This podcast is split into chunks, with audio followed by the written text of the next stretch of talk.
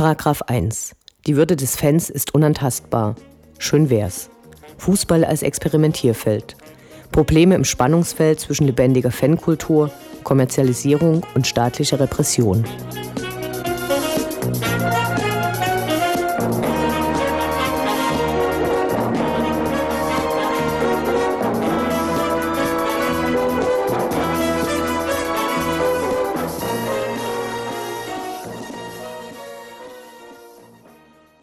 Mitte November gab es in Berlin einen Fanrechtetag, der durch die AG Fananwälte organisiert worden war. Aus Dresden waren Ronald vom Fanprojekt und Rolf von der Schwarz-Gelben Hilfe dabei, mit denen wir heute sprechen. Hallo. Hallo. Hallo.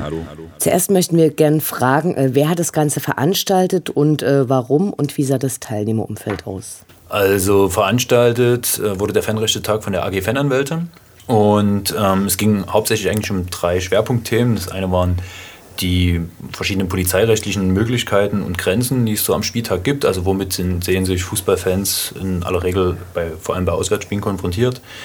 Der zweite Punkt war der Umgang mit Daten durch die Vereine und durch die Polizei und auch durch die Verbände natürlich. Und der dritte Punkt war die äh, Praxis, dass zunehmend versucht wird, Verbandsstrafen, die die Vereine erhalten haben, durch die Vereine weiter an die Fans zu geben. Das Teilnehmerfeld setzte sich in erster Linie aus Fanprojektmitarbeitern zusammen. Das bestimmt auch auf den, auf den Teilnahmegebühr von 120 Euro zurückzuführen ist. Deswegen waren die Fanhilfen ähm, sehr spärlich vertreten. Es waren einige Einzelpersonen noch vorhanden, ein paar Pressevertreter. Ja, soweit zum Teilnehmerfeld. Okay, dann lass uns zu dem ersten großen Punkt kommen, zum äh, behördlichen Umgang mit Daten, zum Beispiel bei Stadionverboten und den ganzen Datenbanken, die es da gibt. Was gibt es da Neues zu berichten? Ähm, Neues zu berichten, das muss man ein bisschen relativieren. Es ist eher der allgemeine Umgang. Also ich möchte da Beispiele bringen aus unserer ähm, Fan-Alltags-Leidensgeschichten, äh, und zwar Datenweitergaben von Polizei an Vereine, wobei es um Stadionverbote geht, meist bei Verfahren, die noch in der Schwebe sind, also quasi prophylaktische Maßnahmen, die die die Polizei einleitet, was in der Regel von dem Verein sehr hörig übernommen wird und ohne weitere Prüfung auch ausgesprochen wird.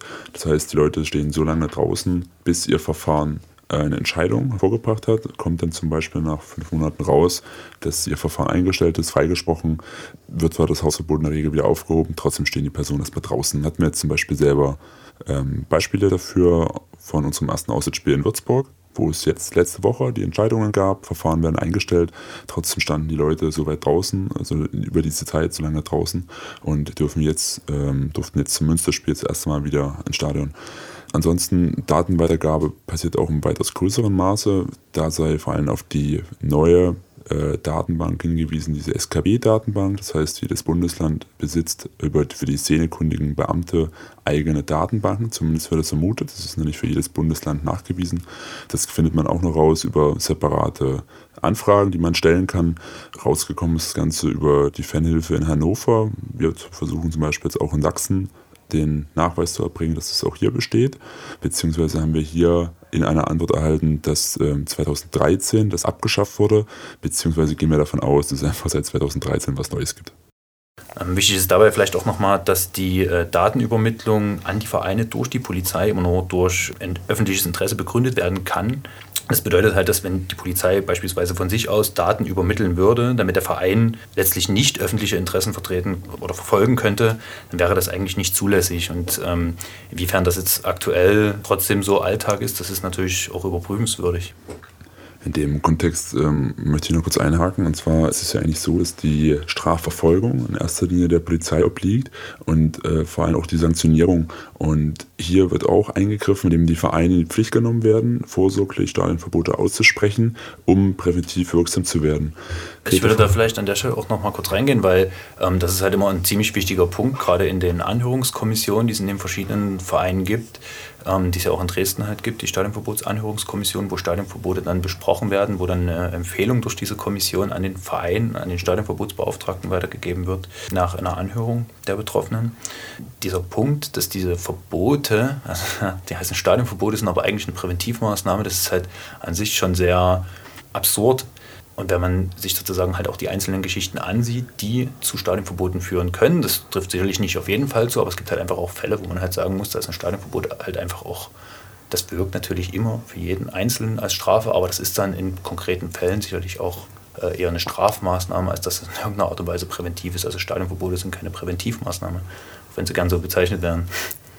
Ein weiteres Thema auf der Veranstaltung war die Weitergabe von Strafen durch den DFB an die Vereine. Und äh, es gibt jetzt so eher die Möglichkeit der Überprüfung der Urteile der Sportgerichtsbarkeit durch ordentliche Gerichte. Was wird da besprochen?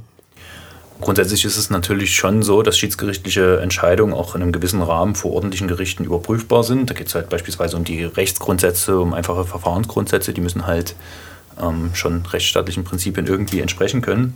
Aber nichtsdestotrotz ist es so, dass die Sportgerichtsbarkeit weiterhin ähm, ein sehr eigenes Feld ist. Das sieht man immer auch im lokalen Rahmen. Das Beispiel von Chemie Leipzig zeigt, dass sie wurden neulich vom, was heißt neulich, sie wurden vom Sächsischen Fußballverband zu einer Strafe verdonnert, wo es äh, zu verbalen Entgleisungen kam bei einem Spiel, was ein, glaube ein Geisterspiel oder mit einer hohen Geldstrafe geendet ist. Also es zeigt einfach, dass die Sportgerichtsbarkeit nicht unbedingt ein, na, ich sag mal, es ist schwer, das in Wort zu fassen. Es, einfach, es hält sich nicht unbedingt an, an faire Prinzipien. Darunter muss, kann man auch verstehen, dass die Sportgerichtsbarkeit ja immer Empfehlungen ausspricht, was für ein Urteil gefällt werden soll.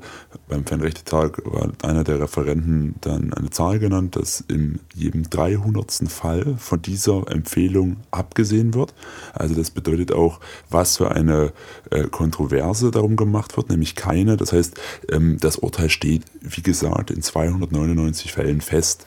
Also eine Rechtsstaatlichkeit halten wir da nach wie vor für sehr schwierig. Man muss sich ja auch nochmal vor Augen führen, welche Winkelzüge der DFB gerade in der Sportgerichtsbarkeit in den letzten Jahren immer wieder versucht hat. Teilausschlüsse vom Publikum, das ging nach hinten los. Mittlerweile Materialverbot, wenn in den Auswärtsblöcken gezündet wird. Also sie versuchen einfach mit verschiedensten Methoden irgendwie eine Sanktionierung hinzubekommen und sich mit diesen bestehenden Problemen aus ihrer Sicht auseinanderzusetzen. Das Aktuelle sind jetzt die Regressforderungen, was ja auch durch dieses ominöse Neun-Punkte-Papier weiterhin aktuell ist. Auch hier gibt es eine sehr unterschiedliche Rechtsprechung. Es gibt Gerichte, die dafür entschieden haben. Es gibt darum wieder Gegenurteile. Beispiele aus Köln zeigen das. Es gibt ein altes Urteil aus Rostock, wo ein Leuchtspurschießer verurteilt wurde zu, ähm, nee, nicht ein Leuchtspurschießer, ein Flitzer verurteilt wurde zu einer Regressforderung. Es ist da einfach eine uneinheitliche Rechtsprechung vorhanden. Das macht es nach wie vor für uns sehr schwierig, mit diesem Komplex umzugehen. Auch wir in Dresden hatten schon Fälle und Forderungen, wo sowas anstand. Also auch wir sind nicht frei davon, von diesem sehr schwierigen Thema. Genau, wobei man natürlich noch dazu sagen muss, dass natürlich auch rechtlich relativ enge Rahmenbedingungen eigentlich gesetzt sind für die ja, Regre oder um Regressforderungen den Fans gegenüberzustellen. Es müssen halt natürlich erstmal in irgendeiner Art und Weise, um dieses Prinzip sozusagen halt einfach mal ein bisschen zu erklären und das mal ein bisschen verständlich zu machen. In allererster Linie muss ja in irgendeiner Art und Weise eine Verbindung zwischen dem Verein und dem Fan hergestellt sein. Gerade an so einem Spieltag ist das halt in der Regel die Eintrittskarte. Und das heißt dann quasi, dass wenn ich es schaffe, als Fan ohne Eintrittskarte ins Stadion zu gehen, eine Regressforderung an mich dann nicht von Erfolg gekrönt wäre. Das müsste sicherlich ein Jurist im Einzelfall bewerten. Aber Grundsätzlich ist das halt schon mal eine spannende Frage, weil wenn, wenn die Eintrittskarte mit dem Heimverein sozusagen abgeschlossen ist, dann ist das eine relativ einfache Sache. Was passiert aber, wenn ich das bei einem Auswärtsspiel sozusagen bei dem, bei dem dortigen Heimverein, ja, wenn wir in Köln spielen, bei Fortuna Köln beispielsweise mit Dynamo Dresden und einem Dresdner Fan, kauft sich dann das, äh, die Eintrittskarte für den Gästebereich, hat er dann ja eigentlich den Besuchsvertrag mit dem dortigen Heimverein sozusagen abgeschlossen. Wie kann dann Dynamo Dresden bestraft werden für ein dortiges Verhalten? Also das ist halt so ein Punkt. Dieser Stadionbesuchsvertrag muss in irgendeiner Art und Weise hergestellt werden. Da muss es eine, eine Pflichtverletzung dieses Vertrages geben. Das ist ja eine Art Vertragsverhältnis. Das muss halt verletzt worden sein. Das ist der zweite Punkt. Es muss in irgendeiner Art ein Schaden entstanden sein. Das ist zum Beispiel bei Pyro eine relativ schwierige Sache. Also wo entsteht da halt beispielsweise auch, halt auch ein, ein sächlicher Schaden, den man halt irgendwie gegenmessen kann, also wo man halt irgendwie eine, Wert, eine Wertigkeit dafür hat. An dieser Stelle möchte ich kurz einhaken, weil wir wissen nämlich aus dem aktuellen CIS-Bericht, dass es ähm, keine, keinen einzigen Pyrozündler gibt, der Verletzungen davon getragen hat. Die einzigen Verletzten im Zusammenhang mit Pyro sind immer laut CIS-Bericht unbeteiligte Dritte, die Rauchschäden davon getragen haben. Also nur mal so. Genau, das ist halt so ein, so ein wichtiger Punkt. Es muss halt ein Schaden entstanden sein. Und der darauf folgende Punkt ist natürlich, dass der, ähm, also dieser Schaden, der entstanden ist, der muss halt kausal durch diejenige Person, von der äh, das Geld sozusagen dann zurückgefordert wird oder der Schaden zurückgefordert wird, verursacht worden sein. Also das Fehlverhalten sozusagen muss halt kausal für die Strafe sein.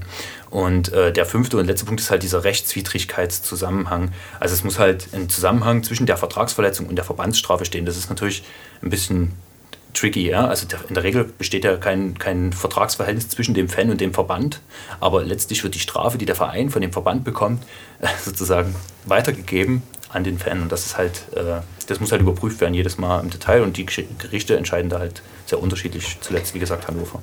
Also es gab in Dresden einen Fall, da wurde jemand für Duisburg im letzten Jahr, äh, der hat eine Rechnung über 8000 Euro bekommen.